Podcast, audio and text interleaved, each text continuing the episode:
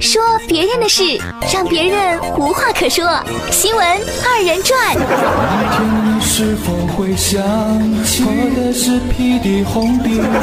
错，那玩意儿还是你应该做的呀，太好吃了哈！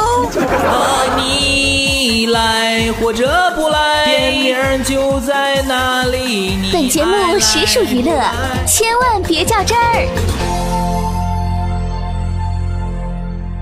澳大利亚一头名叫尼克斯的体态庞大的公牛，因为体型太大，竟然被屠宰场拒收，逃过了被宰杀的厄运。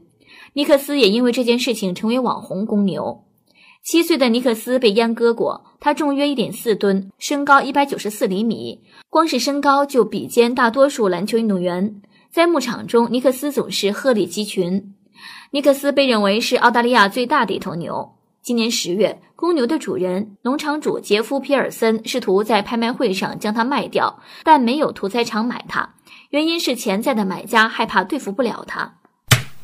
我看了一眼新闻图片，这头牛当时站在牛群里，就跟姚明站在普通人群里一个干脚。哎呦我的天老爷，这应该叫鹤立牛群吧？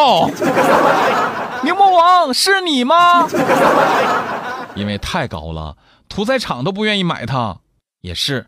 这家伙啊，一脚能把人踹飞三百六十度，再加上侧空翻啊！哈，我妈要是以后再说我壮硕，我就让她看看这条新闻。体型大咋的了？关键时刻能保命，就怕我妈会说：“我可爱的傻儿子，别人那是竖直生长较高，你那横向发展较胖。”我觉着这头牛可以当坐骑呀。骑着它在农场巡逻多好啊！觉得有一种一览众山小的感觉。你们不考虑一下子吗？这条新闻也再一次向我们认证了身高的优势。